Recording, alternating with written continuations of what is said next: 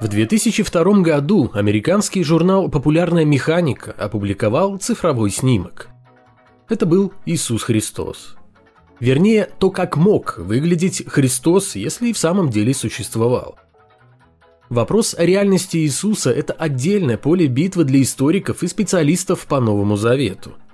Что же касается изображения Сына Человеческого, то, к странному удивлению многих христиан, Иисус оказался невысоким худым мужчиной с правильными чертами лица, белой кожей и длинными прямыми волосами, каким мы привыкли видеть его на иконах и иллюстрациях в религиозных книгах – а полной противоположностью устоявшегося в культуре образа.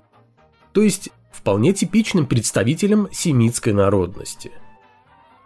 Поскольку в Библии нет описания внешности Христа, ученым пришлось подключить все знания в области судебной антропологии для того, чтобы на основе имеющихся черепов семитов, живших в первом веке нашей эры, составить общий портрет обитателя Галилеи, где по преданию родился Иисус. Что касается волос и растительности на лице, то борода у Христа в соответствии с еврейской традицией была короткая и кучерявая, как и волосы на голове. Причем в споре о длине волос последнее слово сказал никто иной, как апостол Павел, написавший в первом послании к Коринфянам, что если муж растит волосы, то это бесчестие для него. Вряд ли бы он сказал такое, если бы Иисус носил длинные волосы. Средний рост семитского мужчины составлял около 155 сантиметров, и едва ли Иисус был намного выше. А учитывая его вероятную профессию, то Христос, по-видимому, был подтянутым и хорошо развитым в физическом плане, что не соответствует его общепринятому образу худощавого проповедника. Короче говоря, у ученых получилось создать визуальный образ мужчины, который жил в то же время и на той же территории, что и Иисус – а как выглядел последний и существовал ли вообще, до сих пор остается загадкой. В общем, если вы где-то видели этого человека, дайте знать. Его разыскивают миллиарды людей на протяжении последних двух тысяч лет. Это 381 выпуск атеистического дайджеста, еженедельного подкаста о том, что вера – дело личное, а не государственное, а атеизм – норма жизни.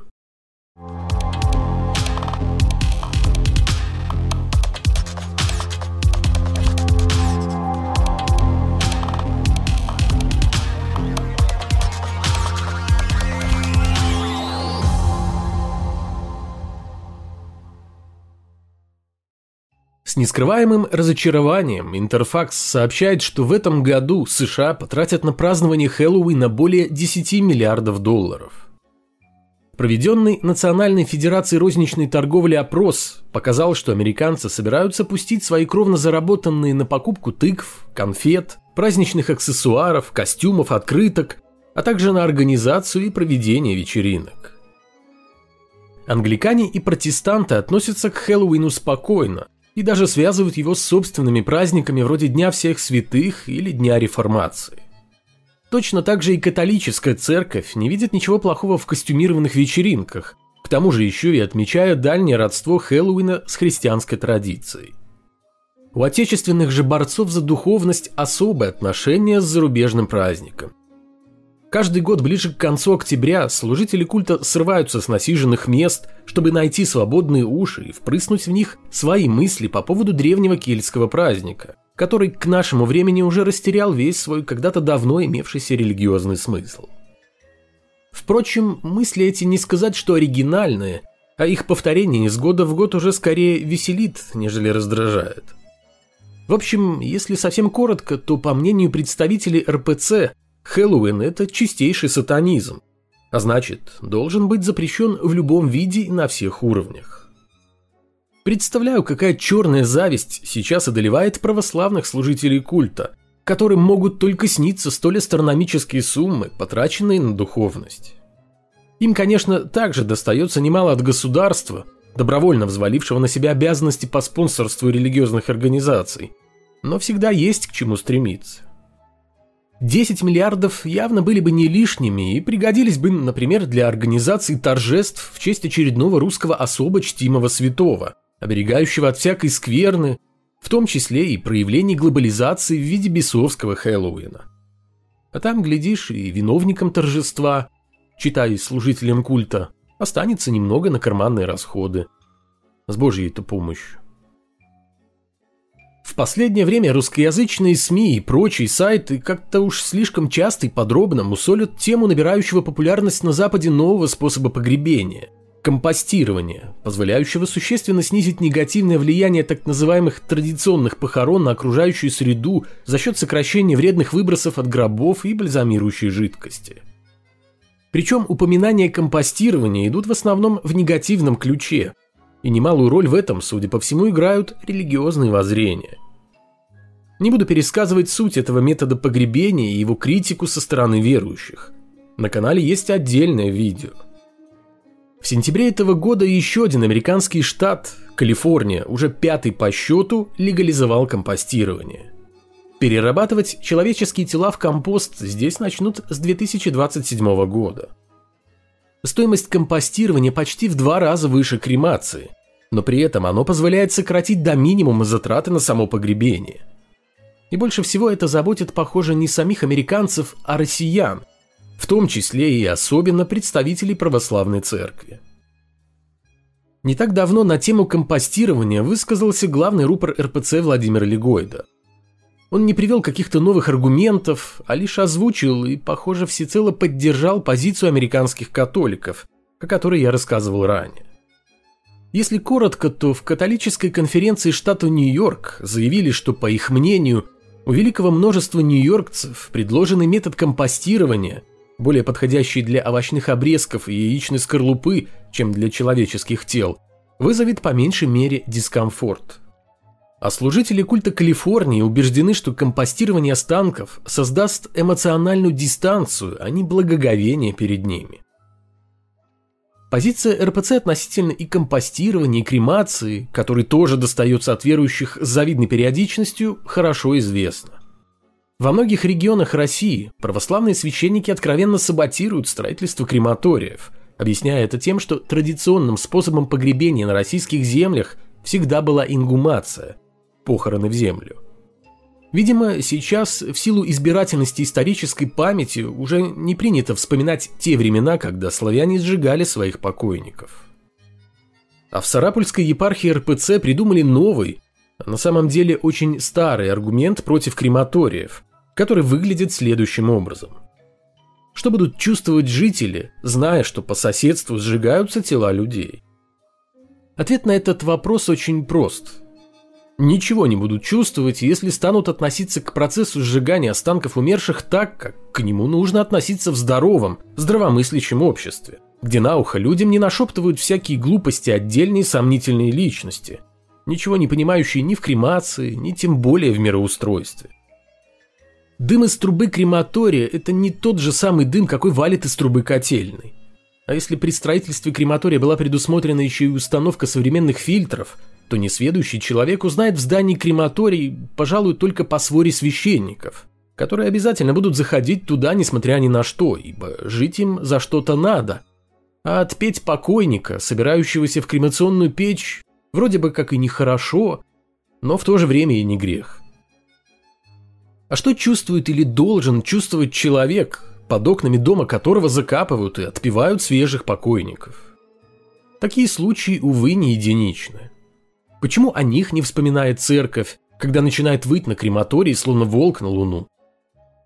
В 2021 году в поселке городского типа Средняя Ахтуба Волгоградской области скончавшегося протеерея похоронили на церковной земле буквально в нескольких десятках метрах от жилых домов и детской площадки.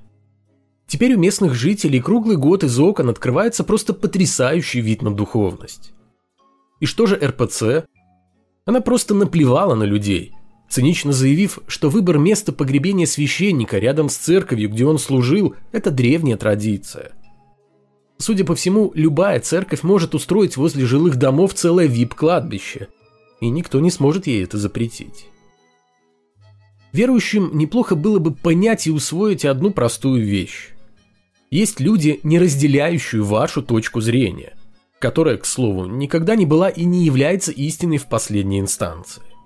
И эти люди имеют полное право поступать со своим телом так, как им захочется, если это не нарушает закон. Никто не заставляет и даже не призывает верующих прыгать в кремационную печь или подписывать завещание, в котором оговаривались бы все тонкости процедуры компостирования останков. И уж вы тоже будьте любезны не навязывать другим свои традиции. И, повторюсь, никем и никогда не доказанную точку зрения на то, как устроен наш мир. Верховный лама Калмыкии Тела Тулку Ринпоче публично выступил против войны. Или того, что считается войной, но таково не называется в силу излишней скромности. Ринпоче сказал буквально следующее. Это большое страдание. Думаю, что это неправильно. Эта война не нужна. Тем более мы живем в 21 веке. Все хотят жить мирно, спокойно. Каждая страна хочет развиваться. Никто не хочет страдать. На слова Ринпоче оперативно отреагировал глава буддистов России Хамбалама Дамба Юшеев. Тот самый, у которого несколько лет назад по монастырю якобы расхаживала мумия Хамбаламы Тигелова. Так вот, Аюшеев заверил, что слова Ринпоче, высказавшегося не только против проходящей специальной военной операции, но и занявшего проукраинскую позицию, не имеют отношения к Санхе России. Только представьте, буддисты дистанцировались от антивоенной позиции. Я думал, что живя в такое удивительное во всех смыслах этого слова время, мы видели уже все. Ставящего в церкви свечку коммуниста Зюганова или набожного КГБшника – небрежно крестящего лоб в той же церкви. Но нет. Буддисты, выступающие за войну, пожалуй, переплюнули всех. И подняли планку по абсурду до такой высоты, что преодолеть ее в ближайшей перспективе вряд ли кому-то удастся. Впрочем, как мы знаем, ни одна религия не может похвастаться своей полной миролюбивостью. И буддизм не исключение. Так что ждать от последователей просветленного царевича чего-то такого, что не свойственно другим их коллегам по мистическим делам, вряд ли разумно. Продолжаем нашу рубрику «Опять не атеисты». В 2021 году религиозные авторитеты Пакистана отклонили проект закона, запрещающего похищение девочек и женщин для того, чтобы принудительно обращать их в ислам и выдавать замуж за мусульман. От подобной практики, которая объясняется и оправдывается традициями ислама, ежегодно страдают сотни христианских и индуистских женщин и девочек. Но это мало волнует руководство Пакистана. Советник премьер-министра по вопросам религиозной гармонии, комментируя предложение нового закона, заявил, что невозможно принять закон, противоречащий учению Корана, который стоит выше Конституции Пакистана. В 2022 году ситуация с похищениями женщин изменилась, причем вполне ожидаемо в худшую сторону. За минувший год количество сообщений о похищениях выросло по меньшей мере на 80%. Причем полиция прекрасно знает имена и жертв, и их похитителей, но чаще всего предпочитает бездействовать. Вернее, соблюдать светлые традиции ислама. А теперь перенесемся в Мозамбик – где 24% населения причисляют себя к нерелигиозным людям. Хм, ну вот, наконец-то. На этот раз точно атеисты. Точно они обидели кротких христиан. Но подождите с выводами.